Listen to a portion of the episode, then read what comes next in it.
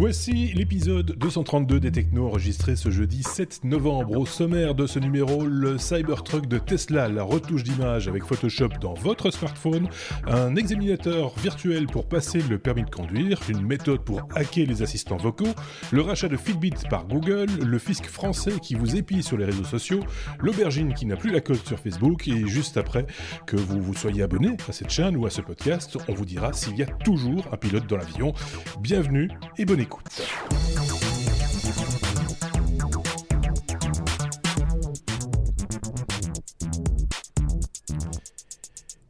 Y a-t-il des chroniqueurs dans cet épisode? Je crois que oui, ils sont là. D'un côté, vous avez Sébastien, celui qui n'a pas de cheveux, et de l'autre, euh, Xavier, encore lui, euh, qui est toujours fidèle au poste et hilar, je ne sais pas pourquoi. Il y a un truc qui, qui fait rire particulièrement Xavier. Non, non. c'est la description qui ne change pas. oui, mais c'est devenu un, running gag, mais c'est vrai que c'est comme ça qu'on vous reconnaît maintenant en rue. Hein.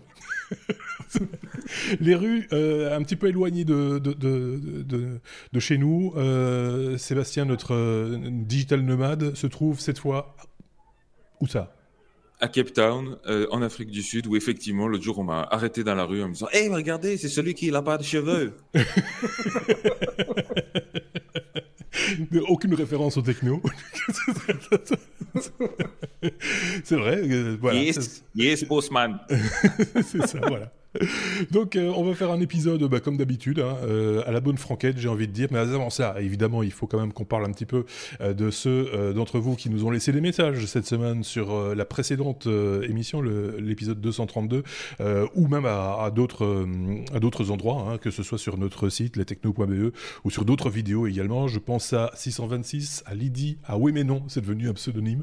Ben oui, c'est comme ça. À Eric Bourdin, à Cubignol, à Battant, à Bobby Rock et à Alinga Emchi, pardon, Alinga Emchi Aboulaye excusez-moi, c'est pas facile, vous avez des fois des, noms un petit peu à rallonge, mais qui posait en même temps une question. Euh, si on désactive le SSID d'un routeur, est-ce qu'on pourra se reconnecter à ce Wi-Fi euh, après avoir été euh, déconnecté? Je sais pas si vous voyez le sens de la question, on en avait parlé. déjà, on désactive pas le SSID, on va, on va le cacher. On va le cacher, c'est ça. C'est très différent. Et le, le l'appareil qui se connecte à ce, à ce Wi-Fi. Donc, on doit d'abord encoder une fois le SSID. C'est ça. Une fois, une fois qu'on l'a encodé, c'est comme pour n'importe quel autre réseau Wi-Fi, il le retient. Mmh. Donc, euh, euh, nous, on ne le voit pas, mais l'ordinateur, lui, analyse le trafic, il voit qu'il y a un appareil avec Donc on peut le cacher, mais le supprimer, non, parce que sinon, là, on perd ses jeunes. Quoi. Euh, si on supprime le réseau, il faut s'y reconnecter et donc réencoder le Mais ça, tant qu'on tant qu'on ne l'a pas supprimé, l'ordinateur ne l'oublie pas, il est capable de s'y connecter. Sous question du même genre, hein, c'est euh, j'ai encodé dans mon smartphone, par exemple, ton réseau à la maison, Xavier, tu retires le nom ou tu le caches, quand je reviendrai, je, mon smartphone va se reconnecter automatiquement au même réseau Wi-Fi. Alors si je cache mon SSID et que tu y étais déjà connecté... Avec le bon mot de passe et tout. Hein. Euh, je t'avoue que j'ai jamais testé, ah. euh, mais, je, mais je ne vois aucune raison pour laquelle il ne s'y connecterait pas. D'accord, ok. Bon, c'est une réponse. Euh... C'est à vérifier, mais je voilà. J'espère qu'elle va satisfaire notre audience. voilà, mais on peut l'expérimenter en même temps, hein, ça coûte rien. Euh, soyons clairs. Donc voilà. Allez, faisons ça maintenant. non, on va peut-être attendre, peut attendre, la fin, la, fin de, de, cet épisode, si vous voulez bien. Euh, oui, abonnez-vous, hein, comme je le disais en préambule. Euh, c'est important, euh, comme ça. Et en plus, vous cliquez sur la petite cloche quand vous abonnez sur YouTube, vous savez, pour recevoir les notifications. Comme ça, vous savez quand on publie des nouveautés. Et on n'en publie pas euh, non plus, on va pas vous spammer. Donc, euh, c'est en général, c'est une à deux fois, grand maximum, par semaine que vous recevrez une notification. Donc, vous voyez les franco. Et puis, si vous êtes déjà abonné, n'hésitez pas à mettre des pouces hein, vers le haut. Ça, permet, ça nous permet de, bah, comme ça, d'un petit peu titiller les algorithmes de, de, YouTube pour être un petit peu, un petit peu mieux référencé. On fait ce qu'on peut. Qu'est-ce que vous voulez? On peut passer à notre abécédaire directement. Avec la lettre A comme avion, alors que je cherche ma conduite, si vous voulez bien, la voilà. Euh, c'est Garmin qui euh, s'invite dans, l'aviation euh, privée, c'est Xavier qui nous en parle. De quoi s'agit-il, Xavier? Alors, on connaît Garmin euh, surtout pour ses GPS, ses montres connectées, euh, les autres devices qu'ils ont fait pour des particuliers, par exemple, qui vont en montagne, pour la marine, le secteur de l'aviation. Ici, euh, c'est une, vraie innovation qu'ils ont faite au niveau d'un système qui est baptisé AutoLand et qui a été dévoilé dans une vidéo par Garmin. c'est une fonctionnalité qui était déjà disponible pour des vols commerciaux, par exemple, mais pas du tout adaptée aux avions des particuliers, ce qui est maintenant chose faite. Alors, Qu'est-ce que cette vidéo montre? Elle montre un avion qui va fonctionner normalement, mais euh, quand on arrive près de la piste d'atterrissage, à portée de l'aéroport, le pilote active euh, le mode automatique, donc le, baptisé Autoland, et le, pilote automatique s'active, euh, il prépare tout l'atterrissage, le, pilote ne touche plus aucune commande, il va prendre en compte plusieurs critères comme le vent, le carburant restant, la taille de la piste, la météo, la trajectoire de descente. Le système va également communiquer automatiquement avec la tour de contrôle pour communiquer son emplacement, sa situation, sa destination. Euh, il peut aussi avertir les passagers sur le temps de vol restant jusqu'à l'arrêt complet de, l'avion. Il va activer les freins, les il va euh, activer, couper les moteurs et il va dire aux passagers quand ils vont pouvoir descendre en toute sécurité. Alors le système va aussi pouvoir s'activer quand le, euh, le système juge lui-même que c'est nécessaire. Là, on n'a pas, pas beaucoup plus de précision de, de Garmin, mais j'imagine que c'est lié à des, conditions de vol instables ou, ou, ce genre de choses, ou si euh, on pourrait imaginer par exemple qu'il y a une petite caméra embarquée dans l'avion et qui, qui, détecte que le pilote n'est plus attentif ou autre. Alors Garmin bosse sur la technologie depuis 2011. Ils ont fait le premier vol d'essai en 2014. Euh, et le prix est inconnu, c'est sans doute parce que euh, c'est pas encore destiné à tous les avions.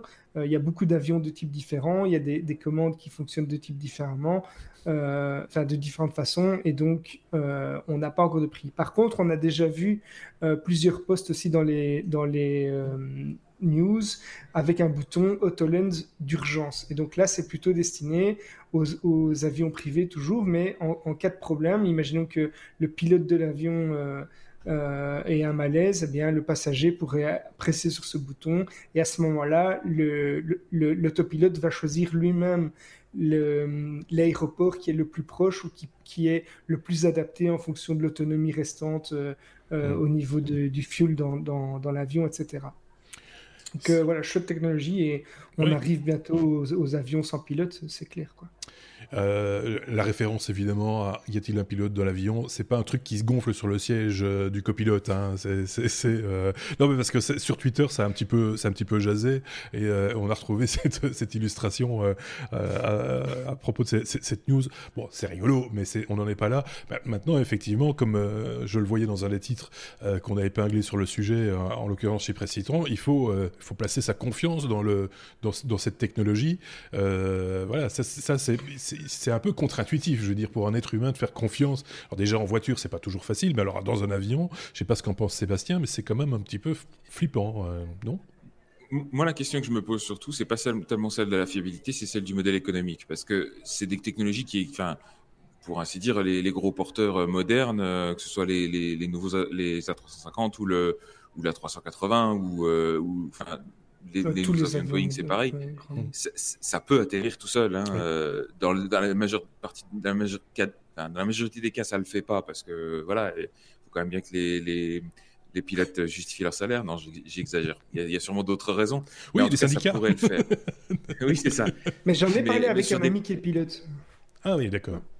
Et qu'est-ce qu'il disait et, et, lui, lui disait que en fait, actuellement, sur un, un trajet euh, long, long, long courrier, hein, donc euh, les les, très longs trajets, en fait, ils, pilotent réellement peut-être 10% du temps. Le reste du temps, c'est. Et, essentiellement à l'atterrissage euh, et au décollage.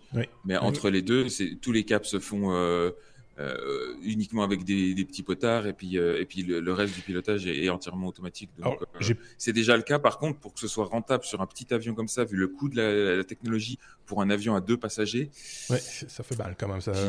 J'ai peur de dire une, bêtise, mais je me demande n'y a pas aussi des différences entre les avions qui transportent des passagers et les avions qui transportent du fret, euh, comme comme c'est souvent le cas. Hein. il y a énormément d'avions qui ne transportent que nos colis hein, et qui ont un équipage limité à deux ou trois personnes, je pense. Euh, et donc les, contraintes, ou en tout cas au niveau sécurité, c'est pas tout à fait les mêmes, les mêmes règles à adopter, etc. Et donc peut-être qu'ils pilotent encore moins ces espèces de, camions de l'air que, que, que, ceux qui pilotent les autobus de l'air, j'ai envie de dire. Moi, je me dis que là où ça peut être utile, c'est par exemple des sociétés qui mettent en location des, des, des avions privés. Euh, qui, qui, ne connaissent pas absolument le, pilote, euh, bon, même s'il est diplômé, on ne, sait, on ne sait pas, on ne connaît pas spécialement son état de santé, etc. Ça peut être une technologie qui leur permet de, d'éviter euh, des, des, des, crashs ou des mauvaises surprises. je, serais quand même curieux de, je serais quand même curieux de savoir les conditions exactes qu'il est capable de tolérer le système parce que quand tu vois, enfin, j'ai aussi un ami qui est pilote et il me, il me montre des fois des vidéos euh, de, de, ses vols à lui ou de d'autres vols de passionnés. Euh, ces petits avions-là, quand ils doivent atterrir dans des conditions, euh, enfin, c'est des feuilles quoi, hein, à moindre coup de vent, et ils atterrissent en crabe, ils doivent faire des, des manœuvres de fou. Je me demande si bah, ce genre de système automatique est capable. T'as un drone comme moi. ouais, mais c'est un quadricoptère. Hein oui, oui, c'est sûr, c'est pas, pas pareil, mais ça analyse des paramètres et ça le fait parfois, ça le fait mieux qu'un qu'un humain, quoi. Donc, ceci dit, pour des raisons Essaye de, faire la même chose qu'un petit avion euh, RC, euh, tu vas voir. Hein. C'est une question de sécurité, d'atterrir, on va dire, dans de bonnes conditions. Alors après, on sait pas n'importe, c'est pas nécessairement euh, où on va atterrir. Moi, j'avais vu pour les petits avions, genre Cessna, etc., un parachute. C'est-à-dire que si le moteur se coupe ou un truc du genre, on ouvre le parachute, sans rien, hein. on ouvre le parachute et l'avion est suspendu au, parachute et il redescend, peuf, peuf, peuf, et évidemment, il tombe dans la cambrose. Enfin, on a quand même plus de chances de sauver les passagers dans ces conditions-là que si on le laisse euh, tomber comme une pierre, quoi. C'est ça. Voilà. Alors que mettre un parachute sur un A380, c'est déjà plus compliqué. C'est déjà un gros parachute. On va dire là, il y a de la toile, quoi. Mais euh, quand même une, question fondamentale, une question fondamentale sur ce système euh, qui auto-atterrit. Est-ce qu'il s'auto-applaudit aussi? Peut-être. En tout cas, il dit, aux passagers qu'ils peuvent descendre, machin. C'est ça. Oui, ça y est, vous pouvez applaudir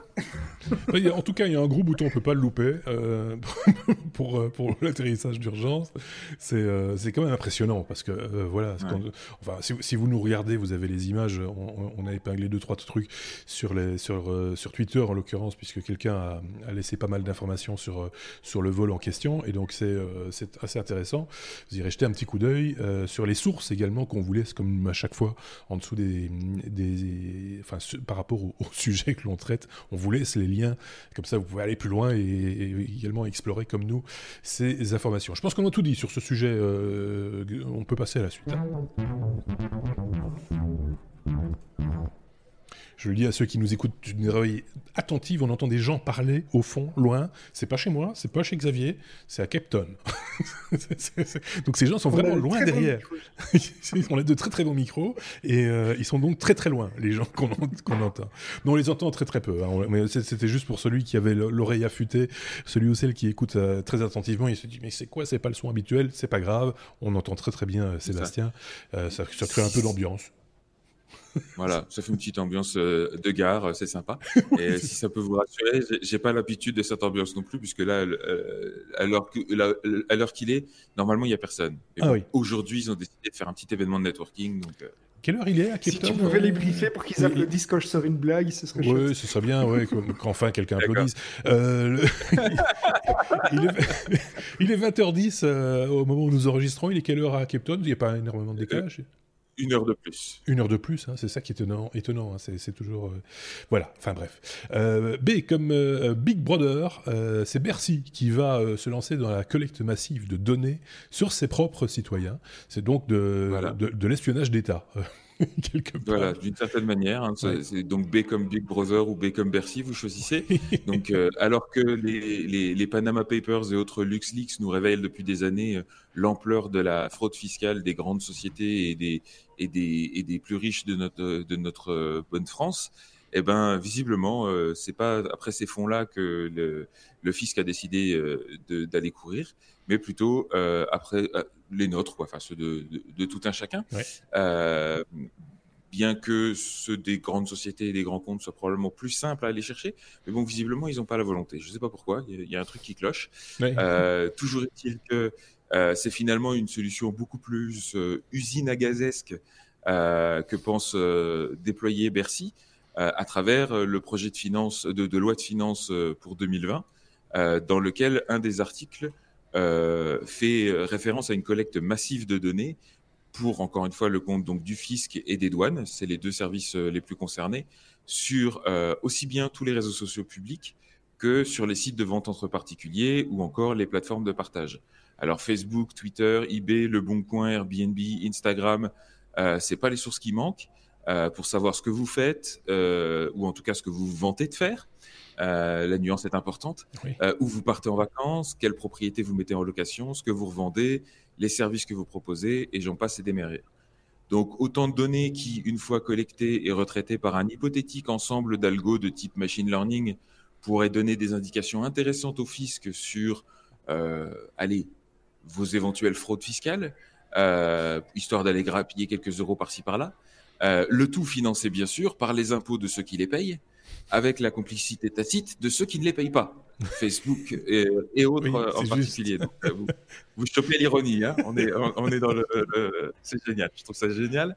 Euh, on comprend mieux du coup hein, pourquoi les lois comme le GDPR, euh, bah, d'une part, se concentrent sur ce que les sociétés ont le droit de faire une fois que les données ont été collectées. Hein, pas du tout pour les empêcher euh, de les collecter euh, pour commencer. Et euh, pourquoi ce même GDPR contient aussi plein de provisions et de clauses, enfin de, clauses d'exclusion pour les services de l'État. Hein, ça. vous comprenez, il faut respecter la loi, ma bonne dame. Ce qui est tout à fait logique, hein, mais quand la loi elle est respectée par tout le monde, c'est juste. Quand ce c'est pas le cas, c'est mmh. beaucoup plus discutable. Mais bon, voilà. Euh, avec un tel système de collecte de données euh, et d'analyse surtout de données, euh, c'est génial parce qu'il n'y a plus besoin que d'attendre, enfin de, de, compter sur votre voisin jaloux pour balancer votre piscine ou dénoncer le fait que vous filez la pièce à votre neveu pour tailler votre haie. Hein euh, vous devenez votre propre délateur. C'est génial, j'adore. oui, c'est ça. Mais en même temps, pousser la logique. Vas-y. Tu, tu, précisais au début, alors que ce soit vrai ou pas vrai, parce que qui n'a pas un petit peu frimé, euh, tu vois, en voyage aux États-Unis devant un muscle car euh, flamboyant et dire regardez ma nouvelle voiture, et que ce soit pris au premier degré par, euh, par le, la personne supposée analyser, à la voiture, on sait d'après le prix catalogue, c'est 325 000 dollars, donc ça fait autant d'euros, donc ça fait autant, voilà, on en est là quelque part. On pourrait aller, on pourrait pousser le, le vice entre guillemets jusque là, quoi. C'est sûr que si votre niveau de vie, c'est ça, c'est sûr que si votre niveau de vie réel est à la hauteur de votre euh, euh, de votre bonheur affiché, euh, ça risque d'être un petit peu tendu l'histoire. Mais bon, hein, moi je dis, il devrait pousser la logique jusqu'au bout et carrément pré-remplir notre déclaration fiscale sur base des informations qui tirent de leur algorithme. Comme ça, on est réglé et au moins on économise la paperasse. Oui, ce serait sympa. Ce serait, on serait plus en retard pour les déclarations d'impôts. Mais ce serait rigolo. là au moins on est gagné ce serait quand même rigolo pour la blague, de, enfin pour la blague, de, le faire et de dire tiens voilà un, petit outil qui, détermine un petit peu quelle est, votre fortune en fonction de ce que vous déclarez sur les réseaux sociaux. Euh, on, pourrait avoir des surprises sans rire. Euh, ça, pourrait être assez, euh, assez comique et en même temps ça donnerait de fort bonnes, non, de fort mauvaises idées au fisc. Mais c'est ça, et c'est ça qui est un peu dangereux, c'est que pour en arriver à de tels résultats, il devrait collecter et analyser des quantités de données tellement faramineuses que c'est déjà ce que beaucoup ont souligné. Ils se demandent même si techniquement c'est possible. Alors, ils essayent quand même de nous rassurer en nous disant que la collecte des données se limite aux données publiques de toutes les plateformes. Mhm. Encore heureux, on n'en est pas, enfin, en tout cas pas officiellement, on n'en est pas à un prisme ou à un truc comme ça. Pour l'instant. Euh...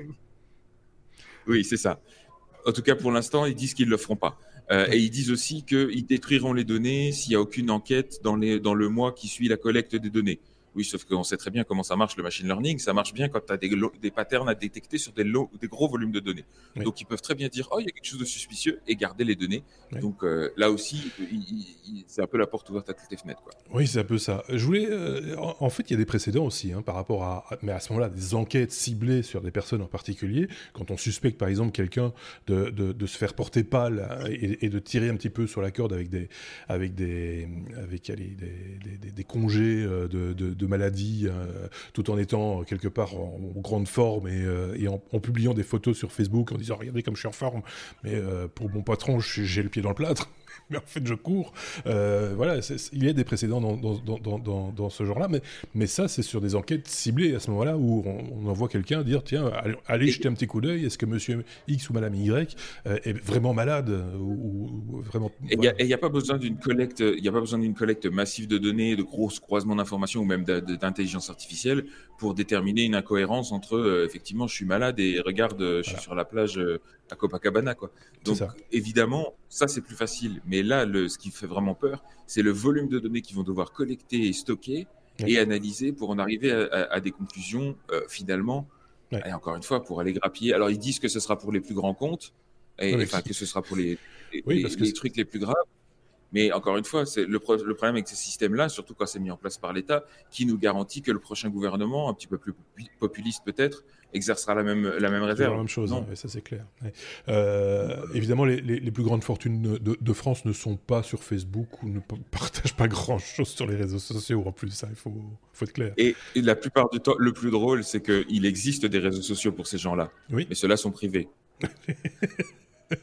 et, sans doute que sur ces réseaux sociaux, on retrouve quelques ministres et autres. Euh, voilà. Très on, on, tourne en rond, évidemment, tout ça. Et, voilà, c'est, merci de mettre une fois de plus en évidence les, les, aberrations du système. Alors, juste pour conclure quand même sur le sujet, tout ça pour dire, et vous l'aurez compris, c'est ma marotte. Euh, le, problème à la base, c'est que vous avez des données qui sont centralisées sur les plateformes, et là, elles sont recentralisées une deuxième fois par une plateforme de, surveillance d'État. C'est génial. Donc, vous l'avez compris, la solution, c'est éviter d'envoyer vos données à des plateformes centralisées et vivre à la décentralisation. voilà, ça c'est dit. C'était l'actu qui était tombé euh, bah, juste après l'enregistrement euh, de la semaine dernière, de, l'épisode 231, euh, qui est apparu donc le 1er novembre, si je dis pas de bêtises. C'est la vente de Fitbit à Google pour je ne sais plus combien de milliards, 21 ou 27 milliards de. Je, ne sais. Non Je, vais te dire ça. Dis-le. Donc effectivement, le, 1er novembre dernier, Google a annoncé donc officiellement avoir acheté Fitbit pour 2,1 milliards de dollars. Oui, c'est ça, voilà. Et euh, l'objectif, alors annoncé euh, dans, les, dans tous les, communiqués de presse, ce serait de relancer la plateforme Wear OS, euh, anciennement connue sous le nom d'Android Wear, donc le système d'exploitation Android Wearable de Google, qui est clairement en nette position de faiblesse par rapport au WatchOS d'Apple ces derniers temps. Donc mmh. certains spéculent déjà même sur le développement prochain d'une Pixel Watch qu'on attend depuis un bout, un bout de temps, c'est-à-dire d'une montre connectés développés par Apple eux-mêmes, sachant que jusqu'à maintenant, ils s'étaient plutôt reposés sur Motorola, sur euh, Samsung, etc., dont certains ont abandonné d'ailleurs le développement de ce genre de, device. Donc ici, euh, Google rachète Fitbit, qui Oui, mais, ou même l'OS, oui, puisque mhm. Samsung était plutôt parti sur Tizen pour, euh, pour leur montre. Donc ici, ils rachètent Fitbit, qui eux-mêmes n'utilisaient pas Android jusqu'à maintenant, et avaient développé leur propre système d'exploitation pour s'adapter à leur matériel un petit peu poussif et donc il devait un petit peu suroptimiser dans tous les sens. Euh, donc visiblement, enfin de toute évidence, le, système euh, euh, logiciel les, les, intéresse peu. Par contre, la plateforme matérielle peut être intéressante pour eux. surtout qu'ils avaient rassemblé quand même pas mal de, clients assez fidèles.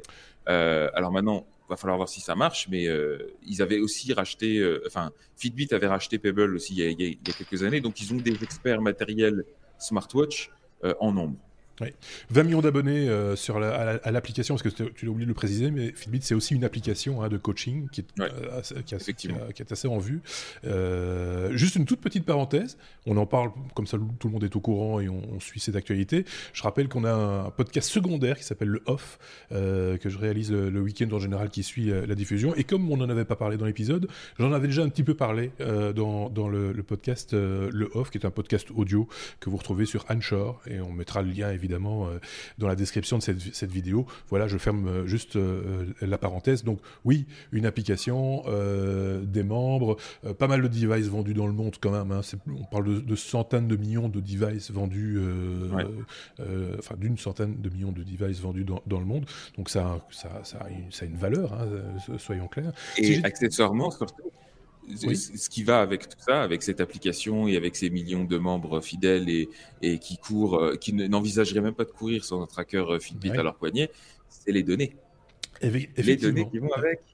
Et ça, et ça c'est ça remet, ça remet cette, cette, cette, actualité-là aussi au centre en disant, mais voilà, que vont-ils faire de ces données? Parce que ça, c'est quand même très très drôle, parce que je pense qu'il y a un des responsables de chez Fitbit et un autre de chez Google qui ont dit, ah non, non, mais c'est pas pour les données, etc. Quand on sait que bah, Google, c'est quand même une entreprise qui vit de la vente d'informations sur, sur les gens, hein, sur les données privées, euh, on, on, peut quand même un tout petit peu s'inquiéter de ce qu'ils, à terme, vont faire avec ces données, quoi ou, en tout cas de leur exploitation. C'est ça un petit peu ce qu'ils ont dit, c'est que euh, de toute façon, les données Fitbit seront soumises au même régime que toutes les données Google. Et là, pour le coup, on peut leur rendre euh, hommage pour ça, c'est qu'ils font quand même un effort pour que ce soit transparent, que vous mhm. voyez exactement ce qui est stocké chez eux et que vous ayez le contrôle dessus.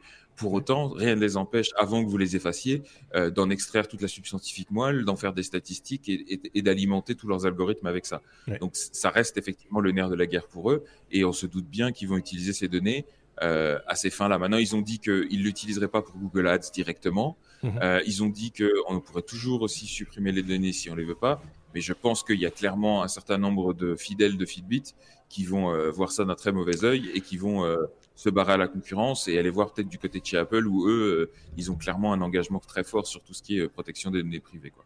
Je pense qu'il y a quelques assureurs clients de Google qui doivent se frotter les mains euh, et qui, vont être intéressés par ces informations euh, euh, et qui vont mettre l'argent, enfin ils vont, y mettre le prix et ils finiront par les avoir parce que c'est la vocation de Google, c'est pas juste de mettre des, des datas et de les stocker sur des, serveurs juste pour le plaisir de le faire. C'est aussi pour gagner leur vie avec, hein, soyons clairs. Xavier, il y avait un truc à rajouter avant qu'on Moi, cette news, elle m'a fait réagir parce que je me dis que je vais peut-être enfin un jour voir la Pebble Time 2 que j'avais euh, envie de commander et que je m'apprêtais à commander le jour, je crois que c'est le jour où on, a annoncé le rachat par Fitbit. je rêve moi, je rêve encore d'une watch euh, qui, qui, a une autonomie d'une semaine. Euh, oui, c'est ça, parce que c'était ça, ça la, Pebble, c'était ça l'avantage qu'elle avait, c'est qu'il fallait quasiment pas la charger. Oui pour info, c'est justement un des trucs où beaucoup ont des doutes aussi, c'est que les, dernières smartwatches de Fitbit, la Versa 2 et tout ça, ont des très bonnes autonomies. Elles tiennent, la, elles tiennent la semaine sans problème. Maintenant, c'est au prix de l'absence de GPS, d'un processeur hyper lent, donc d'une interface un petit peu poussive, euh, d'un écran qui est pas super très bien éclairé et donc qui est limite lisible. Donc voilà, il y a des, y a des Oui, et t'as pas un écosystème d'applications parce que c'est surtout ça. Je veux dire, moi, les trackers, c'est très bien, mais euh, j'aimais bien les, différentes possibilités qu'offrait la, la, Pebble hmm. euh, avec ah, quand même une base de développeurs qui était déjà assez conséquente. Il y a un produit Fitbit qui, à mon avis, intéresse un petit peu moins Google, c'est la balance connectée qu'ils ont lancée. Oui, Aria, oui. Aria. Je pense que ça. Je, bah, qui sait parce qu'ils ont Google Fit, hein. ils ont Google Fit en fait. C'est vrai, c'est vrai, c'est vrai. Donc ils, pourraient s'en servir. Et, je, me pose aussi la question par rapport aux autres trackers d'activité, les trackers simples, sans logiciel, avec juste, euh, enfin, juste de l'électronique, quoi. Je mhm. me demande aussi si ça a sa place encore dans le, dans le portfolio d'Android, de, Google. Surtout que, enfin, quand on y réfléchit, le, matériel, ça a jamais été le fort hein, de Google. Hein. Ils ont essayé, ils ont racheté Motorola, ils l'ont revendu. Euh, euh, ils ont essayé de racheter une partie de HTC, ça a rien donné. Euh, chaque fois qu'ils ont essayé de faire le, Pixel, ça se vend pas très bien. Euh, leur euh, leur earbuds même se, se vendent pas bien non plus. Donc ils n'ont pas de bol avec ces produits. par contre, les, produits qui fonctionnent bien, c'est le Google Home et les Google Home Mini et des trucs comme ça. C'est des, des, petits devices qui fonctionnent. C'est vrai? Mais on va y revenir. On, on, va en reparler, oui, parce que là, il y a aussi des choses à, il y a aussi des choses à dire. I comme IHA, alors que la fête bat son plein euh, à Cape Town. au niveau monté. euh, bientôt une intelligence artificielle pour passer votre examen de conduire. Euh, moi, ça me fait un peu rire parce que j'habite pas très très loin d'un centre d'instruction et de, et de contrôle, enfin d'examen de, du, permis de conduire. Et, quand je vois tous les jeunes un peu dépités qui reviennent en ayant raté leur examen théorique ou pratique, en râlant sur l'examinateur, etc., j'ai une petite pensée pour la voiture autonome, pour, euh, pour, pour pour le vélo, pour la trottinette, des, choses comme ça. Je me dis, mais qui, passe, qui a envie de passer son permis de conduire aujourd'hui, si ce n'est peut-être pour des raisons professionnelles? Quoi qu'il en soit, euh, une intelligence artificielle pour passer son permis de conduire, de quoi s'agit-il, Xavier? Eh il s'agit qu'on va plus râler sur l'examinateur, mais sur son, sur son smartphone. en gros, c'est une innovation de Microsoft euh, qui peut faire un petit peu peur aux examinateurs de permis de conduire, puisque euh, c'est un projet qui est testé en Inde actuellement et qui repose sur une appli qui va être, euh, qui va essayer de remplacer vraiment un examinateur pour le, test du permis de conduire sans la moindre intervention d'un examinateur. Donc ça marche comment? Il y a un smartphone qui est posé sur le pare-brise, avec donc une caméra qui est orientée euh, vers le conducteur, une autre qui observe la route. Mhm. Euh, il va y avoir de nouveaux, d'après la news, il va y avoir de nombreux capteurs qui sont situés sur les freins, l'accélérateur, au niveau du GPS, euh, pour enregistrer la vitesse et le comportement du, du euh, conducteur. Alors là, moi, je, je pense que euh, l'info est peut-être un peu incomplète et j'imagine que plutôt que des capteurs, etc., qui mettraient un peu partout, il y a le fameux port OBD2 qui, qui permet de communiquer avec l'électronique du véhicule, qui permet de connaître tous les paramètres du véhicule et je pense que c'est plutôt ça qu'on va, on va combiner à l'application. Euh, alors le système va contrôler donc si le, conducteur vérifie ses rétroviseurs, l'angle mort, etc., son comportement quand il arrive à proximité d'un carrefour. Et Microsoft indique ainsi vouloir promouvoir la sécurité routière. Alors il y aura toujours un examinateur pour valider la, décision finale, mais ça pourrait, euh, d'après Microsoft et d'autres, euh, ça pourrait enlever du stress au candidat le jour de l'examen plutôt que d'être confronté à une personne qu'il ne connaît pas et qui est en train de, de le regarder d'un air méchant et d'attendre le moindre feu rouge. Euh, ça pourrait permettre également de passer l'examen dans des endroits où il n'y a pas d'examinateur qui est disponible, par exemple. Ça pourrait euh, aussi euh, avoir d'autres effets, comme par exemple servir de, de, sanctions et de moyens de contrôle pour les délinquants de la route, les conducteurs qui ont bu, qui sont sous l'emprise de l'alcool ou de drogue. mais on pourrait même avoir des dérives un peu plus, un peu plus fortes où enfin dérive, ça dépend euh, de quel côté on, on, se pose. Euh, ça pourrait être utilisé aussi par les assurances euh, pour fournir des tarifs plus intéressants si les conducteurs montrent et prouvent qu'ils sont prudents, etc. Mais ça devient un peu délicat là parce que la, personne va, enfin les assureurs pourraient voir où on va, etc. Donc il y, y, a une atteinte à la vie privée là aussi quand même.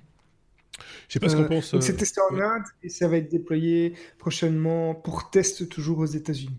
D'accord. Euh, je sais pas ce qu'on pense Sébastien euh, de, ce, genre de technologie. Euh, ça peut, moi, je pense que ça peut rendre service, mais il faut voir évidemment les dérives. ça peut rendre service, mais moi j'ai du mal avec ce cas d'utilisation en particulier parce qu'en l'occurrence, on oublie souvent qu'un examinateur, il n'est pas là que pour contrôler, il est aussi là pour assurer la sécurité quand quand un conducteur débutant, il a, il a les doubles pédales. Donc, euh, ça, il y a des gens, ils passent leur permis, ils sont, ils sont clairement pas prêts. donc, il vaut mieux qu'ils aient quelqu'un qui la double pédale. Hein. Euh, en, tout, en Belgique, en tout cas, quand tu passes ton, ton permis de conduire, tu as. C'est avec ta voiture, quoi. C'est avec ta, avec ta voiture ou avec la voiture du. Euh, du, du, ah, et, et, et, et, tu as, tu as ton, ton, ton, ton, formateur à côté de toi qui peut. S'il intervient, tu ne tu, tu chopes pas ton permis, ça c'est clair. S'il est obligé, s'il est obligé d'intervenir. Mais, mais il est là. Game over, euh, try again. Donc euh, voilà, ça, ça, dépend un peu des pays. Hein. Tout, on n'est pas tous logés à la, même enseigne. Il suffit d'aller sur les routes pour s'en rendre compte. Euh, c'est pas très difficile. Euh, mais voilà, c'est oui, ça dépend ce qu'on en fait. Moi, je, je le verrais plus comme ça peut être une aide à la conduite euh, intéressante euh, de, de, de, de, pouvoir se dire après, tiens, euh, voilà, j'ai parcouru autant de kilomètres, peut-être que j'aurais pu faire autrement, est-ce que j'ai pris des risques à tel moment, machin, etc. Enfin, tu vois, un truc de voir les erreurs qu'on a fait après coup. oui, c'est ça, mais d'auto-formation, c'est-à-dire pas pas pour le partager avec, avec la terre entière ou l'assureur, ou etc. mais, mais pour soi, quoi, pour pouvoir s'évaluer soi-même. Moi, je me demande surtout si c'est pas une application qui peut être intéressante dans le cadre du développement des véhicules autonomes. Parce que du coup, si tu arrives à capter toutes ces infos-là et à avoir tous ces, hein, capteurs-là, tu, tu, peux, tu peux avoir un max d'infos sur le comportement qu'aurait un être humain dans telle ou telle condition et donc essayer de, de mimiquer ça dans, dans l'algorithme de, de, conduite. Quoi. Il y a un truc à faire avec ce machin. il faut maintenant, il faut voir. il faut, le transformer, quoi. C'est euh, c'est toujours la même chose, mais euh, voilà. Pourvu que ce soit utilisé à bon escient, c'est souvent euh, vers ça qu'on essaye d'aller avec les technos. Quand on réfléchit à une nouvelle technologie, on prend on prend des gants et on dit ah, qu'est-ce que ça peut bien faire? Et, bon, là, ça peut faire des trucs pas mal. Ça peut être sympa. Faut voir. L comme laser. Il serait donc possible, paraît-il, de hacker les assistants vocaux avec un laser. Ça, il va falloir que tu nous expliques, euh, Sébastien. Et alors, euh, quand je dis laser, euh, je dis pas pistolet laser, hein. je dis pas piou piou. Hein. ni sabre laser. Ni sabre laser non parce que ça, oui, effectivement, c'est possible. On le coupe en deux, il est hacké. Mais, il est haché. il est haché, pour être plus précis. c'est des, chercheurs de l'Université du Michigan et l'Université des communications électroniques de Tokyo qui ont publié récemment un papier scientifique qui décrit une méthode pour pouvoir envoyer des commandes inaudibles au micro des assistants numériques comme Alexa, Google Home, Siri ou Facebook Portal mhm. via un simple faisceau laser. Donc, ils auraient réussi en fait à, moduler un signal électrique dans l'intensité d'un faisceau laser directement ciblé sur le micro de ces devices à plus de 100 mètres quand même. Et quand on sait qu'on peut utiliser ces assistants pour actionner des verrous connectés, pour ouvrir la porte d'entrée, pour ouvrir la porte du garage, ou même pour passer des commandes en ligne ou contrôler des systèmes de surveillance, ça fait un petit peu peur quand même. Donc l'attaque s'appelle Light Commands. Euh, vous avez un site officiel sur lequel vous pouvez retrouver toutes les informations. Je vous ai mis le lien du site évidemment sur lestechno.be avec le lien de l'article de scientifique. Et euh, en fait, ça s'appuie sur le design particulier des micros de ces assistants, qui sont des tout petits micros euh, avec un diaphragme qui lui-même est, tout petit. Euh, c'est ce qu'on appelle des micro electromechanical systems. Et, euh, et, donc, ces diaphragmes sont tellement petits qu'ils sont non seulement sensibles au son, mais aussi sensibles à une lumière avec une bonne intensité. Et c'est ce qu'ils ont réussi à faire avec le laser. Donc, ils ont en gros, euh, répliquer le comportement euh, du diaphragme avec du son, mais avec de la lumière. Et, euh, et, avec ça, bah, du coup, ça leur permet d'activer un, un Google Home, par exemple, à travers une fenêtre à plus de 100 mètres. Donc, si, si votre assistant vocal est, est, est, visible depuis l'extérieur de chez vous, attendez-vous à des surprises. Euh, surtout maintenant que la méthode a été publiée. Alors ça pourrait paraître être une blague ou un truc pas très fiable, et en même temps, le matériel qui est utilisé, il est assez cheap. Euh, le, faisceau laser, c'est un petit truc euh, laser qu'ils ont trouvé sur Amazon à 15 dollars. Il y a juste un modulateur, enfin une diode laser et un, un amplificateur audio euh, qui sont vraiment pas chers du tout, et euh, tout ça dans des conditions absolument pas euh, dignes d'un laboratoire, mais juste un environnement bureau, tout ce qui est plus classique, avec du bruit de fond, avec de la lumière autour, etc. Donc c'est vraiment assez facile à reproduire d'après leurs explications.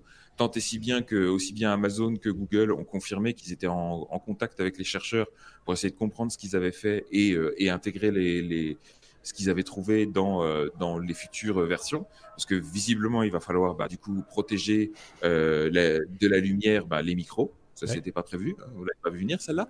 Euh, et puis, il va falloir prendre un, certain nombre de, de, de, mesures supplémentaires pour authentifier certaines commandes un peu critiques et probablement aussi croiser plusieurs sources audio. Donc, peut-être euh, dire, euh, bah, quand vous passez un ordre à votre, un ordre un petit peu critique à votre Alexa, si en plus votre téléphone dit la même chose en même temps, c'est meilleur, euh, c'est meilleur signe que si c'est juste une seule source. Quoi.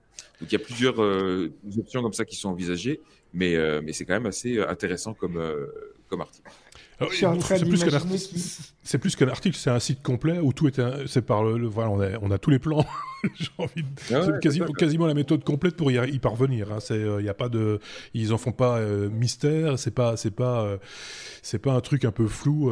voilà, c'est, donc il va falloir agir maintenant. Et, alors, pour, pour, pour, la petite histoire, dans l'article, il se focalise sur ces assistants vocaux euh, que sont encore une fois Alexa, euh, Google Home et compagnie. Mhm. Sauf que les, les MEMS, donc ces micro électromécaniques. On n'a pas compris, Xavier.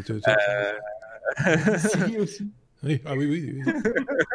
Mais il n'aime pas dire Siri, il n'aime pas dire du mal d'Apple. Non, non mais s'il dit Siri, son Siri se déclenche. C'est pour ça qu'il ne le dit pas. Oui, c'est ça. Et puis celui de tous nos auditeurs par la même occasion. Oui, c'est ça. Euh, J'ai bien aimé comment il a essayé de vêter Siri pendant toute la news. mais non, mais s'il le dit, ça, ça, ça, Voilà, enfin bref. Euh...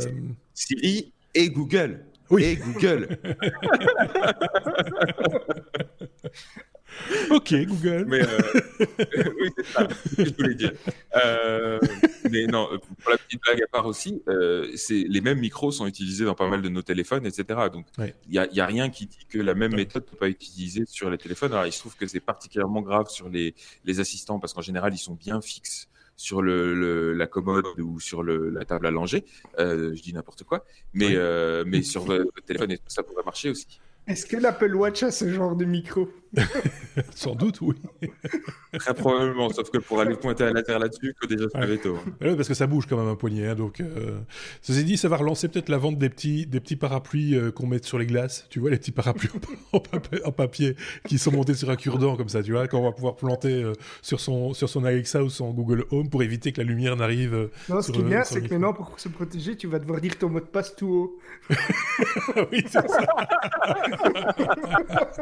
Google H2642. oui, mais c'est, enfin, moi ce que ce qui me flingue, c'est l'imagination des gens. Je trouve ça assez euh, assez fantastique. Je me rappelle qu'il y, a très très longtemps, quand on avait encore des modems, euh, des modems euh, pour ligne PSTN, quoi, les modems 288, etc., qui faisaient un bruit et qui avait une petite lettre qui clignotait chaque fois qu'il se connectait particulièrement. Quelqu'un avait lancé le bruit. Alors est-ce que c'est vrai ou pas? Que en observant le clignotement de cette lettre, on pouvait en déduire certaines informations qui transitaient par le, par le modem en, question. Je ne sais pas si c'est une fake news ou pas, mais manifestement, quelqu'un avait déjà pensé à, détourner le système d'une certaine manière. Et, au-delà de ça, je veux dire, euh, on se souvient tous de la fameuse Blue Box avec laquelle avait démarré Steve Wozniak, euh, qui permettait de faire des appels euh, fédéraux, donc cross ou internationaux, au tarif d'un appel local.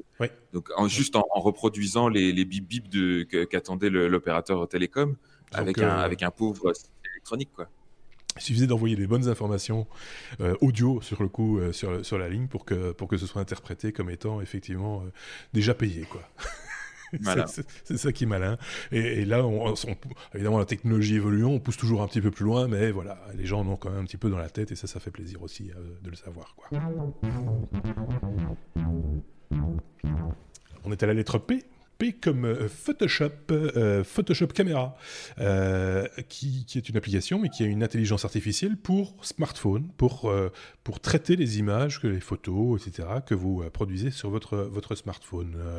Xavier oui, c'est Adobe qui a annoncé ça pendant une conférence qui s'est tenue lundi à Los Angeles, l'Adobe Max 2019. Et donc l'éditeur de logiciel a dévoilé plusieurs nouveautés, dont une application baptisée Photoshop Camera qui va en fait remplacer l'application par défaut de votre smartphone. En tout cas, vous pouvez remplacer l'application par défaut.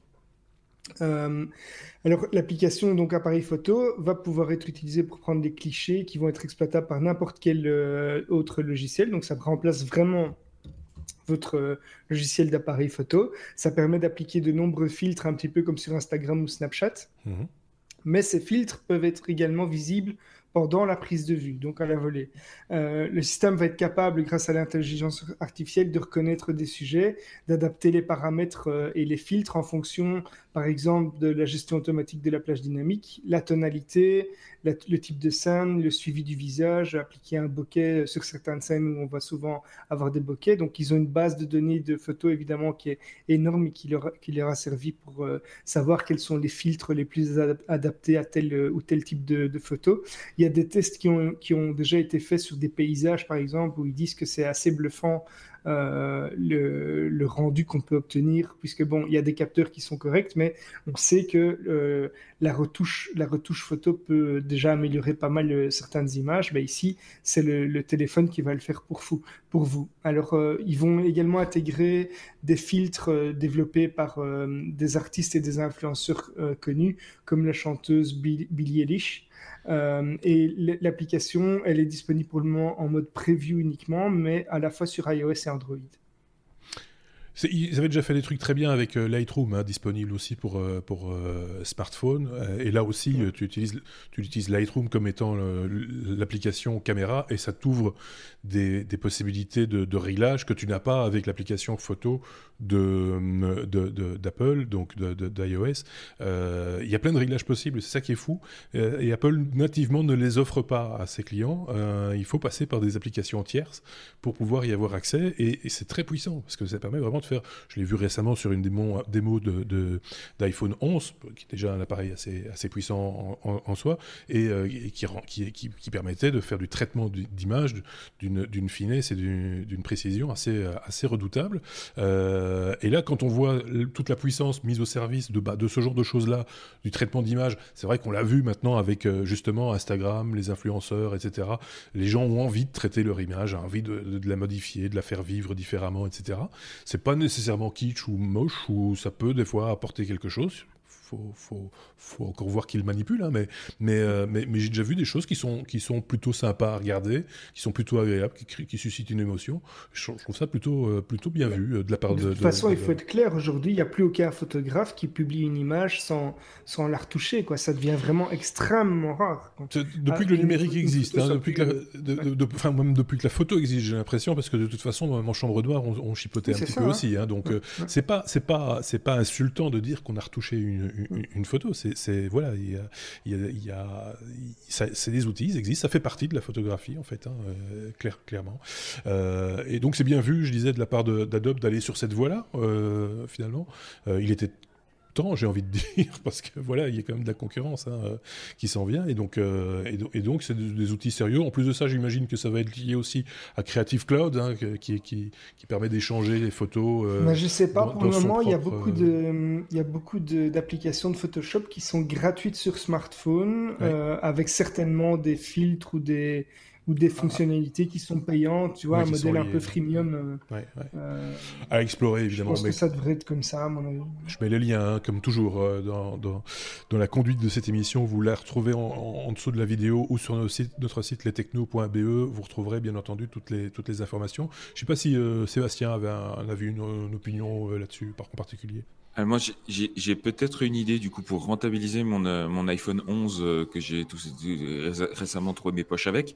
Euh, ah est-ce que est-ce qu'il y aurait un mode Bercy dessus qui me permettrait de me mettre automatiquement sur le fond de mon salon même quand je prends des photos à cabot Non?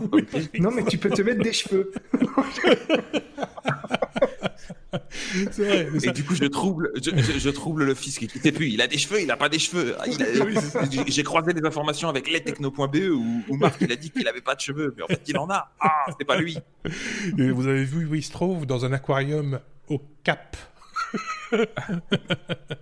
Mais euh, voilà, c'est, euh, moi je trouve ça plutôt sympa. Les résultats que j'ai pu apercevoir, c'était voilà, c'est, bien foutu et, euh, et, on fait de belles choses aussi hein, avec un appareil photo, avec un smartphone.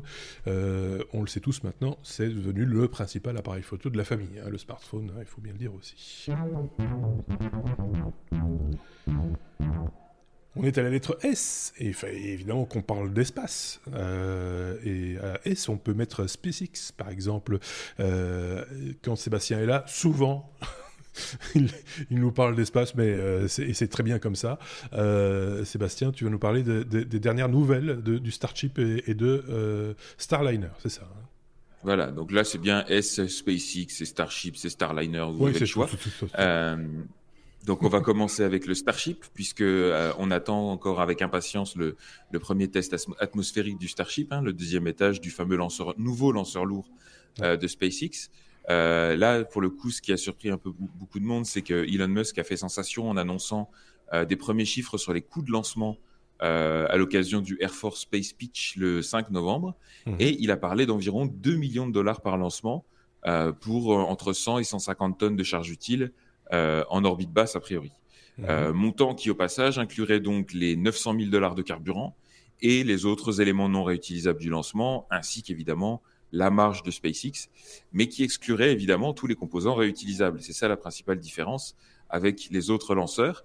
C'est bien là que le, nouveau lanceur de SpaceX se différencie, puisque euh, d'ailleurs des autres lanceurs de ses concurrents, même de ses propres lanceurs, puisque on rappelle que la Falcon 9 et la Falcon Heavy, qui sont pour l'instant utilisées euh, chez SpaceX, euh, n'ont que le premier étage qui est réutilisable, mais euh, le deuxième étage meurt complètement. Ils sont encore en train de fignoler la, récupération du, du cône, enfin du, des fairings, comme on appelle ça, mais, mais c'est pas encore là. Donc, donc pour l'instant, il y a vraiment que le premier étage qui est réutilisable, alors que sur le Starship, ce sera les deux étages qui sont intégralement réutilisables ou à peu de choses près. Donc, à titre de comparaison, le Space Launch System, donc le SLS, qui est en cours d'élaboration par la NASA, proposera une, capacité dans le même ordre de grandeur. On sera entre 95 et 130 tonnes en orbite basse, mais pour un coût de lancement, accrochez-vous à vos sièges, de l'ordre de 2 milliards de dollars par lancement, soit environ 1000 fois plus. Alors qu'il pourrait s'acheter une Fitbit avec ça. voilà, c'est fou. c'est incroyable.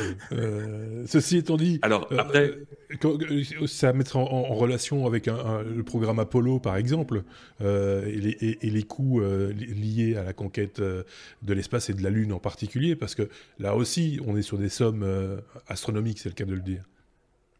Mais exactement, et, ça, c'est lié aussi tout simplement à la stratégie d'élaboration et de construction euh, de la NASA, qui n'en a pas beaucoup changé, et, et, c'est là toute la force de SpaceX, c'est que bah, quand euh, la NASA demande à Boeing et euh, Northrop Grumman et aux autres fabricants de faire un SLS, bah justement, ils demandent à plein de fabricants, chacun qui fonctionne dans leur petit coin, qui essaye de faire de l'intégration. Il y a, on rajoute des couches et des couches de sous-traitants. Les interfaces sont compliquées et tout ça coûte excessivement cher parce qu'il y a énormément d'overhead aux, interfaces. Alors que SpaceX a fait depuis le, depuis le début le choix de tout intégrer in-house, de faire tout de bout en bout.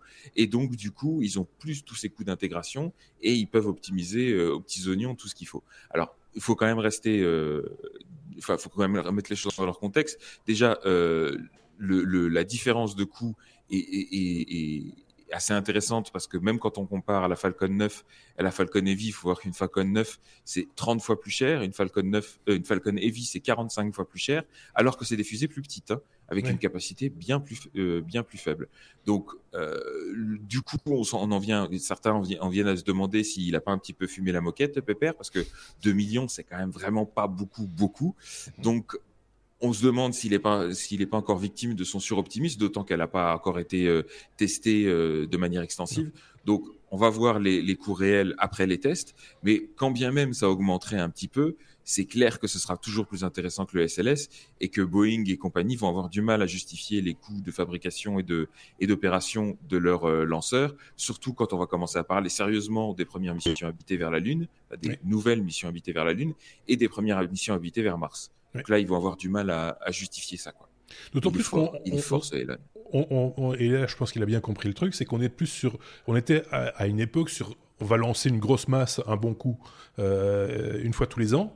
Et Elon Musk il est plus sur la quantité euh, de, vols, donc ils vont ils vont lancer plus en fait, euh, et pour finalement ne pas dépasser les coûts, mais, mais, avoir plus de possibilités quoi. Et donc, il va pouvoir amortir le, la fabrication d'une fusée sur beaucoup plus de lancements euh, qu'un seul. Et ça, ça, a toujours été son, son, son leitmotiv. Quoi. Alors, donc ça, c'était pour ce qui était de Starship. Euh, et indirectement du SLS. Maintenant, à, plus courte échéance, euh, on se souvient que Boeing et SpaceX sont aussi en, en compétition pour euh, le, enfin ramener des astronautes américains depuis le sol américain vers la Station spatiale internationale, mmh. ce qu'ils avaient arrêté de faire depuis la fin du programme des navettes.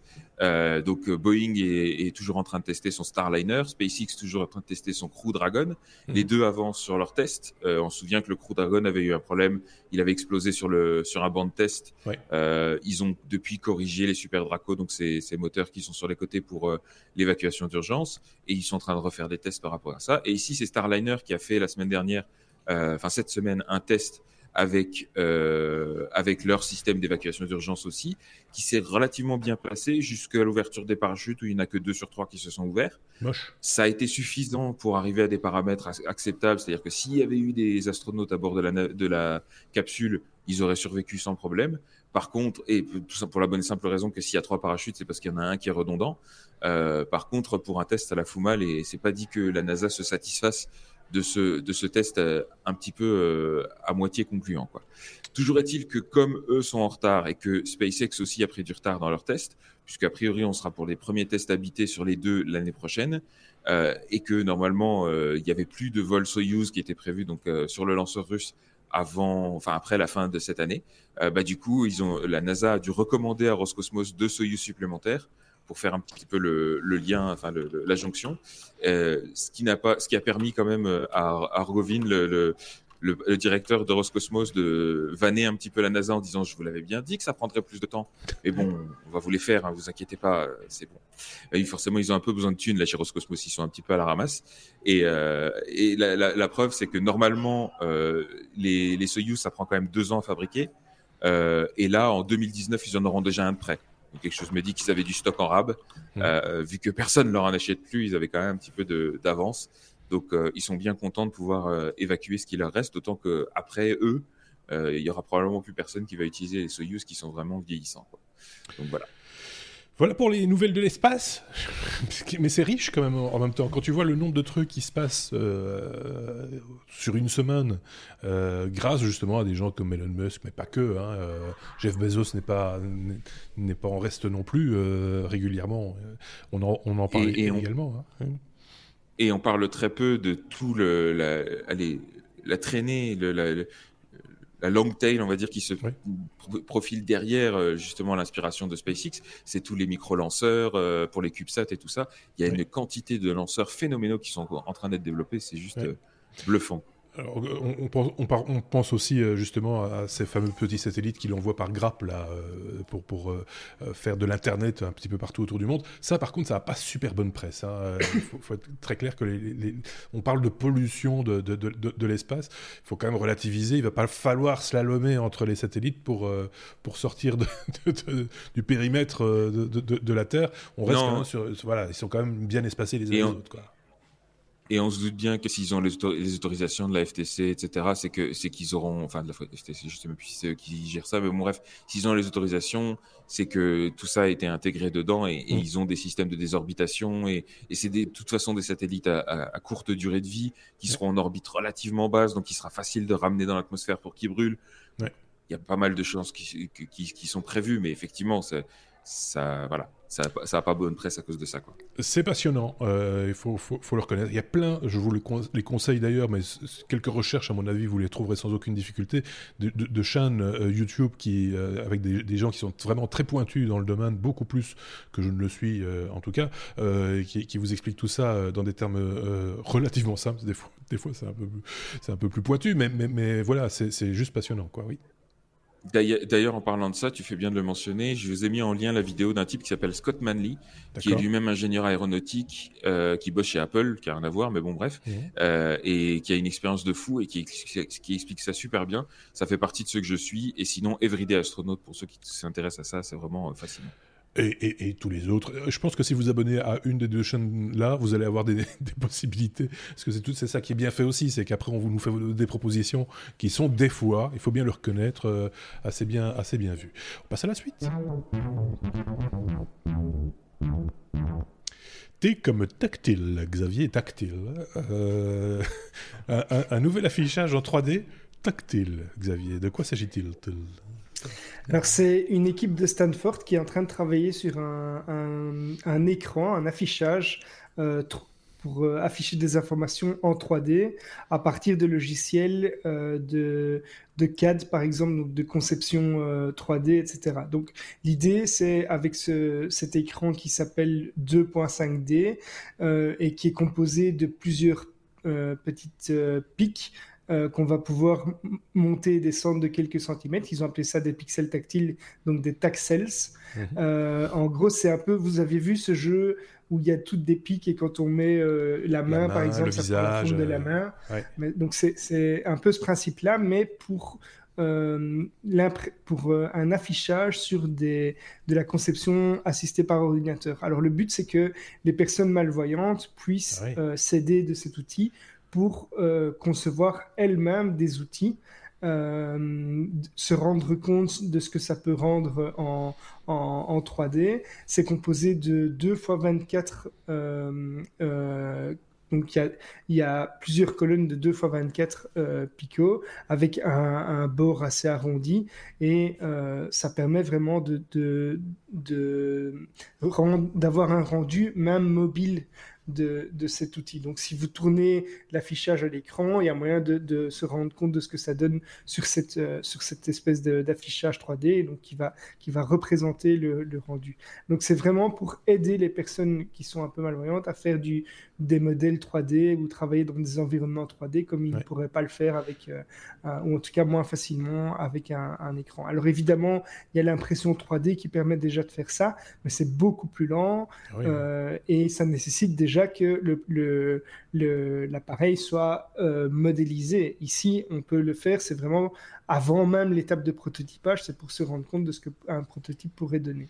Et alors, en, regardant ce, système, je suis tombé sur un concept d'une euh, designeuse industrielle israélienne qui a euh, imaginé un concept de caméra pour malvoyants qu'elle a baptisé la 2C3D.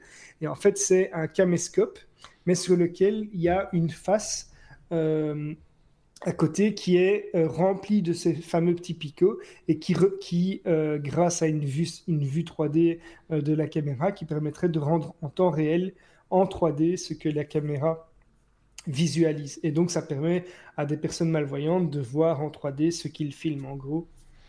Le concept est assez sympa et c'est assez proche de la news euh, que je viens de publier. Donc, c'est deux projets intéressants euh, pour les personnes euh, qui, qui s'intéressent à tout ce qui est assistance pour les personnes malvoyantes ou avec d'autres.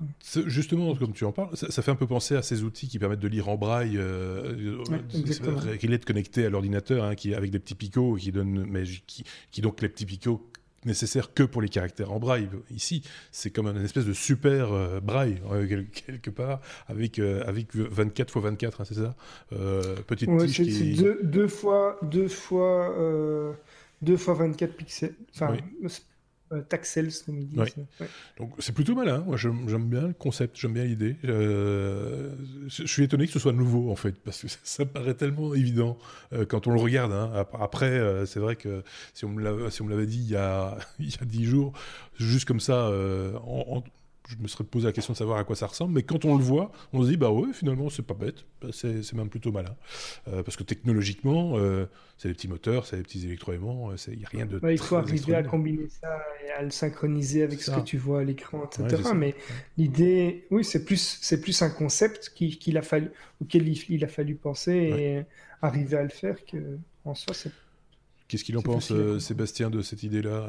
Est pas mal il a coupé son micro. Oui, non, c'est pas mal. Après, non, voilà. Euh, c'est vrai que c'est pas mal, mais euh, je, je, serais quand même curieux d'avoir l'avis d'un d'un malvoyant pour, euh, pour savoir si c'est vraiment utile ou si c'est juste un délire de chercheur. Quoi.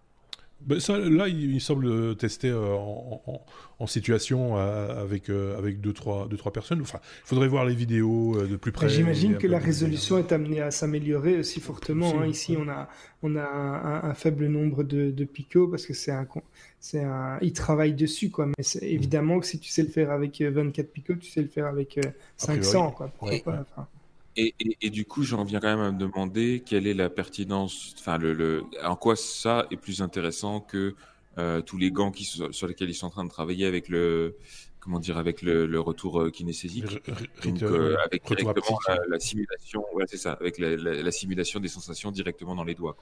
C'est un autre, cas de, un autre cas de figure, un autre, un autre, un autre case, quoi. C'est, voilà, c'est. Mais est-ce que les gants arrivent à te faire percevoir une forme bien précise. Ah, c'est l'idée. Hein. Il y a une différence entre le toucher et la perception d'un volume. Quoi. Oui. Ici, c'est l'idée de la perception du volume. Et, même, il y a un truc qu'on voit très bien sur les vidéos de, ce, du système dont tu parles, c'est que euh, en plus, ils ont la capacité de bouger au-dessus, de, de, combiner l'information des doigts avec l'information mécanique du mouvement, etc. Donc, il y a des choses intéressantes, mais je, je pose la question simplement de savoir laquelle des deux options est la plus intéressante. Bah, si vous nous écoutez, que vous êtes euh, malvoyant ou non-voyant, euh, vous, vous, avez peut-être eu connaissance de cette, euh, cette information, bah, dites-nous ce que vous en pensez. c'est une information intéressante, effectivement, pour aller plus loin, comme toujours. nous, on lance des petites idées ici. Hein, J'ai l'habitude de le dire, c'est un peu notre revue de presse technologique, en tout cas celle de nos chroniqueurs. c'est un premier jet, c'est un premier contact, c'est une première opinion. Après, vous en faites ce que vous voulez. On vous donne tous les liens et tous les outils pour aller plus loin, comme j'ai l'habitude de le dire à chaque fois. Hein. On est à la lettre T comme Tesla qui présentera son Cybertruck le 21 novembre. Que c'est ringard comme nom, Cybertruck. je voulais quand même le préciser. Non, c'est vrai, ça fait beauf, quoi. Je veux dire, c'est. C'est un petit peu anticlimatique, comme disent les Américains. euh, surtout que ça faisait un bout de temps qu'on attendait de savoir euh, quand ça allait sortir. Euh, ça avait déjà été repoussé euh, deux ou trois fois. Et, et là, maintenant, on, on, a la date de présentation. Ce sera donc le 21 novembre. et on a aussi le nom officiel. ce sera donc le Cybertruck.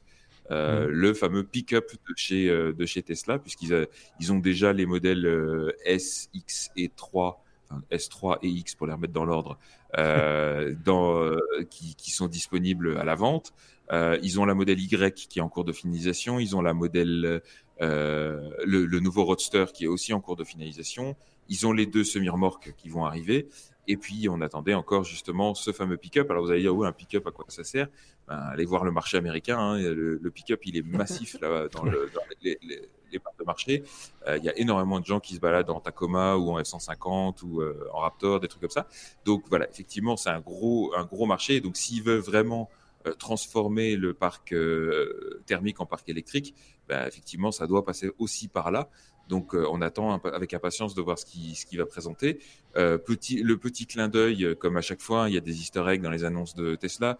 Euh, il, ça faisait un bout de temps qu'il nous disait que le design allait être super futuriste, mais digne d'un Blade Runner. Et là, euh, pour ceux pour les plus hardcore, auront noté que l'action de Blade Runner se passe en novembre 2019 à Los Angeles, comme la présentation du Cybertruck. Là. Et je pense que le nom est, est peut-être lié aussi à ça. Je, je soupçonne de vouloir faire un, une blague par rapport à ça. À, côté de cette blague-là, il se trouve qu'il y a le salon de l'auto qui démarre à Los Angeles à la même date, et donc tous les journalistes seront dans le coin. Donc ça, ça ne gâche rien à la fête. Il y a, euh, un autre pick-up euh, électrique qui, qui, qui, a été présenté également. Je ne sais plus la marque maintenant. Je pense que c'est Chrysler. Ou, euh, avec l'A10 ou le S10, je ne sais plus quelle est la, référence. Et ce qui est très drôle, c'est que c'est un pick-up dans lequel tu ne peux rien mettre parce que il est, le, le, le, le coffre est complètement pris par les batteries. c'est, ah euh, euh, mais ça, ça, ressemble un peu à, à, comment on appelle ça encore un, tu vois les, les, les, les pick-up surbaissés, comme, comme ils sont euh, customisés, parce que c'est la grande mode aussi, euh, enfin le grand trip américain, c'est de customiser ces, euh, ces, ces, ces machines. les hot rod, c'est ça, voilà. C'est, et, et, qui sont donc surbaissés. Et donc ils l'ont fait par défaut surbaissés. On se demande si c'est pas les amortisseurs qui, a, qui, qui assument mal le, poids des batteries. Mais voilà, c'est typiquement américain, tu l'as dit. Ouais, c'est ça. Et bon, pour, pour le coup, euh, on avait parlé effectivement il y a quelques semaines, voire quelques mois de ça, euh, d'un autre fabricant, une startup qui s'appelle Rivian, qui travaille elle aussi sur son pick-up, euh, qui a priori devrait être disponible même avant euh, celui de Tesla, même si on n'a pas encore les dates de, de, celui de Tesla, mais on, on les aura sûrement euh, pendant l'annonce officielle. Euh, vous avez aussi Chevrolet et GM qui sont en train de préparer leur propre pick-up électrique et je crois même Ford prépare une version électrique de son F-150. Donc il y a des clairement le marché va, va se multiplier, mais on attend fortement ce que va nous présenter euh, Tesla avec ça. Il y a des rumeurs qui courent déjà comme quoi il aurait une autonomie entre 650 et 800 km à peu près, euh, quatre roues motrices, six places assises et a priori un prix qui serait aux alentours de 50 000 dollars, donc euh, euh, moins cher qu'une Model S typiquement. Euh, mais plus cher quand même qu'une Model 3, faut pas déconner. Euh, et, euh, et c'est quand même du gros, du, du, gros machin. Et les passionnés vont s'intéresser à des chiffres que nous on comprend même pas, du genre le, towing capacity, des trucs comme ça. Ok, d'accord. Qu'est-ce que tu peux mettre dans la benne arrière? Ah On verra bien. Euh, on va voir aussi sur quel marché il va se placer, parce que même à l'intérieur des, des pick-up, vous avez aussi bien le pick-up de maman qui emmène ses gosses au foot que, que le pick-up du baroudeur qui va utiliser ça pour aller ramasser des outils au milieu du champ. Enfin bref, il y a, plein de choses euh, qui, mhm. peuvent, qui peuvent se faire de ce côté-là. Alors pour la petite blague, je vous ai mis aussi la vidéo euh, en lien euh, de Simone Gers, que j'adore, une youtubeuse incroyable, qui à la base faisait les, robots foireux et, et qui là avait acheté une Model 3 et elle avait à peine reçu la Model 3 toute neuve qu'elle l'avait transformée en pick-up et qu'elle avait créé le truck là. Le truck là, le, le, le, le pick-up que personne ne savait qu'il en avait besoin et qui est disponible nulle part. J'adore. Allez voir la vidéo. Qu'on vous a mis euh, juste au début, parce que certains ont peut-être cru que c'était le vrai pick-up, mais non, c'était un chipotage un petit peu original. C'est le moins qu'on puisse dire, et qui a dû coûter quand même bonbon. bah oui, tu achètes une, une Model 3 toute neuve et tu la scies, parce qu'elle elle a dû refaire toute la structure ah du truc, elle s'est fait aider. Hein, mais...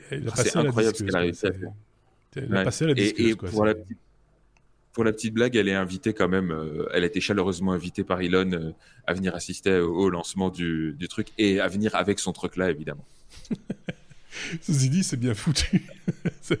c'est à ne pas faire chez soi. Et la vidéo qu'elle a fait, c'est juste incroyable. C'est euh, voilà. Donc euh, l'avenir est au, est au pick-up, en tout cas aux États-Unis, quand on parle de véhicules euh, électriques, et aussi au, on en a parlé la semaine dernière avec avec Thierry Weber, au van, hein, parce qu'il y a une culture du van également et de, de, la van life aux États-Unis, beaucoup, beaucoup plus présente encore aux États-Unis qu'en Europe, c'est de là que ça vient, et, et c'est très attendu, ça c'est vrai, également des véhicules non polluants, parce que ça, cette vie-là, ce mode de vie s'accompagne aussi de certaines valeurs. Euh, voilà. Qu'il a Qu'est-ce qu'il rajoute? Ça, ça, farte. Ça, farte. Ça farte. C'est un peu ça l'idée. c'est un peu, c'est un peu dans cet esprit-là. Donc euh, voilà, on en a fini avec cette, cette histoire-là. Donc on va passer à la suite et à la fin. Oui, cette semaine, il y a un oui mais non. Euh, Puisqu'on n'en avait pas fait la semaine dernière, mais la semaine dernière, on en avait fait deux des oui mais non. Euh, le oui mais non, vous le savez, c'est l'actu un petit peu improbable. Euh, on n'est pas certain de la prendre très au sérieux. Euh, mais en même temps, ça, ça, ça peut avoir un petit intérêt technologique. Peut-être. Ou pas. après la conquête de l'espace, après l'aide aux malvoyants, on va passer aux emojis. le sens de la transition. les, emojis. Alors, si vous êtes fan euh, de la petite, euh, de du petit emoji pêche euh, parce que vous aimez bien les fruits, si vous mangez beaucoup de salade avec des courgettes, si vous, vous prenez souvent votre bain, vous sortez tout mouillé, eh bien, vous risquez d'être déçu puisque vous ne pourrez plus utiliser l'icône, l'emoji courgette, l'emoji pêche et l'emoji larme euh, sur euh, Facebook et Instagram qui a décidé de bannir l'utilisation de ces emojis qui sont en fait euh, très souvent détournés pour des propos à caractère sexuel. Alors on vous laisse imaginer vous-même ce que peut représenter la courgette, ce, oui, ça, ce que peut évident. représenter la pêche et, et les petites gouttes d'eau qui jaillissent. Ouais. alors alors, c'est une news qui, est, qui pourrait faire euh, sourire au premier, au, premier abord en se disant que c'est n'importe quoi. Et en fait, euh, Facebook a confirmé, mais ils ont confirmé en fait que ce ne serait vrai que dans un certain contexte, c'est-à-dire que euh, l'interdiction sera uniquement euh, quand les, les emojis sont liés à un contenu qui, je cite, facilite, encourage ou coordonne les rencontres sexuelles entre adultes. Et donc, euh, dans, dans, tous les autres cas, euh, ce sera encore autorisé. Oui, mais en même temps, ça commence avec trois emojis. Mais moi, j'ai retrouvé un article euh, de l'Express qui date d'il y a déjà deux ans. Hein, donc, c'est pas nouveau cette histoire de, de, connotation, mais qui allait beaucoup plus loin que ça. Avec, il n'y a pas que la gourgette, la pêche ou, ou, les petites larmes, mais également le microphone. Oui, oui, ça peut avoir une connotation. Euh, euh, la, danseuse, la ballerine, le, le cirque, le, petit, le chapeau, chapiteau du cirque, etc. Tout ça, c'est dans l'article. Ça a des connotations, euh, paraît-il, sexuelles. Alors, je ne sais pas, mais qui. Enfin, je ne. Enfin. Je ne suis pas pourtant pas particulièrement prude, mais, mais je ne vois pas ce qu'il peut y avoir dans, dans, dans une danseuse, par exemple, ou voilà, une connotation. c'est le propos que tu dois interdire, c'est pas la façon. Mais c'est ça, voilà, peu importe. Et, euh, puis quand bien même, mais même, mais même le propos, enfin, je veux dire, à côté de ça, ils refusent catégoriquement de bannir les pubs, les, les pubs politiques, même celles qui disent des, mensonges géantés. c'est certainement plus indécent. C'est autrement plus indécent. Enfin, faut arrêter de se foutre de la gueule du monde. Il, je sais pas encore ce qu'il a fumé, non plus, mais et, surtout que, enfin, à côté de ça, même, même, même si tu interdis euh, d'utiliser certains emojis. Enfin, le, le, le principe. Il y en a tellement maintenant. Oui, les gens vont en détourner d'autres, c'est tout. Et puis tout d'un coup, euh, le Y va devenir euh, le symbole de, de, de, l'entrejambe, j'en sais rien. Mais... Ah, mais attends. Oh, la belle pyramide. Je, je, je, je, vous présente ici euh, une brochette d'emoji de, où, on vous dit qu'un gyrophare peut représenter les menstruations, par exemple. Voilà, on peut, on peut, trouver comme ça n'importe quoi. Enfin, dès le moment où c'est la couleur qui joue en plus, on va interdire les couleurs aussi demain. Et puis c'est le principe du langage. Tu donnes le sens que tu veux à, n'importe quoi, et du moment qu'on est tous d'accord sur le symbolisme, ça marche. Donc, euh, ah, le symbolisme, une fois de plus. À votre avis, euh, à quoi correspond un verre de lait ou une grenouille? Paraît-il, hein? À l'extrême droite je, ne sais pas où on a été pêché ces machins-là, mais c'est quand même assez. Euh, apparemment, c'est fort utilisé par les militants d'extrême droite. Euh, voilà, c'est. Euh, bon, voilà, ils ont des références que je ne connais pas, manifestement. et je, que je préfère pas connaître d'ailleurs par, par, ailleurs. Mais, mais enfin, voilà, toutes ces interprétations, ces symboles, entre guillemets, qui tout d'un coup. C'est très bizarre. et que ça sorte maintenant, alors que c'est pas neuf ça, ça, ça, manifestement, c'est pas neuf, hein, parce qu'ici l'article a deux ans, quoi. Donc, euh, euh, et tout d'un coup, on sort ça maintenant en disant bon, on va les interdire ou on va légiférer là-dessus. Euh, après, au-delà du, fond de la news, faut pas se laisser leurrer. C'est une distraction, on est d'accord. C'est une bonne grosse diversion à papa, parce que Facebook, il se retrouve encore une fois dans la mer avec d'autres scandales de, diffusion de données, avec le passage de, de, de Zuck devant le, le, Congrès américain par rapport à Libra et tout ça et hop, une petite news un petit peu controverse, euh, euh, machin à deux balles. Euh, on change les couleurs du logo, du buzz à deux ronds. Voilà, c'est ce que j'allais dire. Le vrai, le vrai, scandale, c'est le logo, quand même. Je veux dire, il fallait quand même oser, quoi. Hein, Donc là, pour ceux qui ne savent pas, c'est Facebook a décidé de changer son logo. Ils vont reprendre pour la société le, la couleur, enfin le, des couleurs qui varient et qui représentent un peu, par exemple, pour euh, WhatsApp, ils vont prendre le logo en vert. Euh, pour, pour Snapchat, euh, non pas Snapchat, Instagram, ils vont reprendre les couleurs d'Instagram, mais ce sera toujours Facebook qui est la société qui va être mise en avant avec le mot complet et surtout, pour le Et surtout, ils vont même ils vont même pas le changer dans les produits, c'est uniquement dans les communications officielles et corporate, donc c'est, ça sert à rien. Par contre, ça fait des news cycles entiers parce que les mecs se disent oh là là, Facebook va changer de logo. Oui, mais c'est, c'est, oui, surtout va quitter le bleu. Euh, rappelons-le, le bleu qui est utilisé parce que Mark Zuckerberg est daltonien. Euh, c'était, ça l'idée au départ. Mais euh, voilà. Ah, je savais pas. C'est, bah, c'est en tout cas ce qui circule comme information.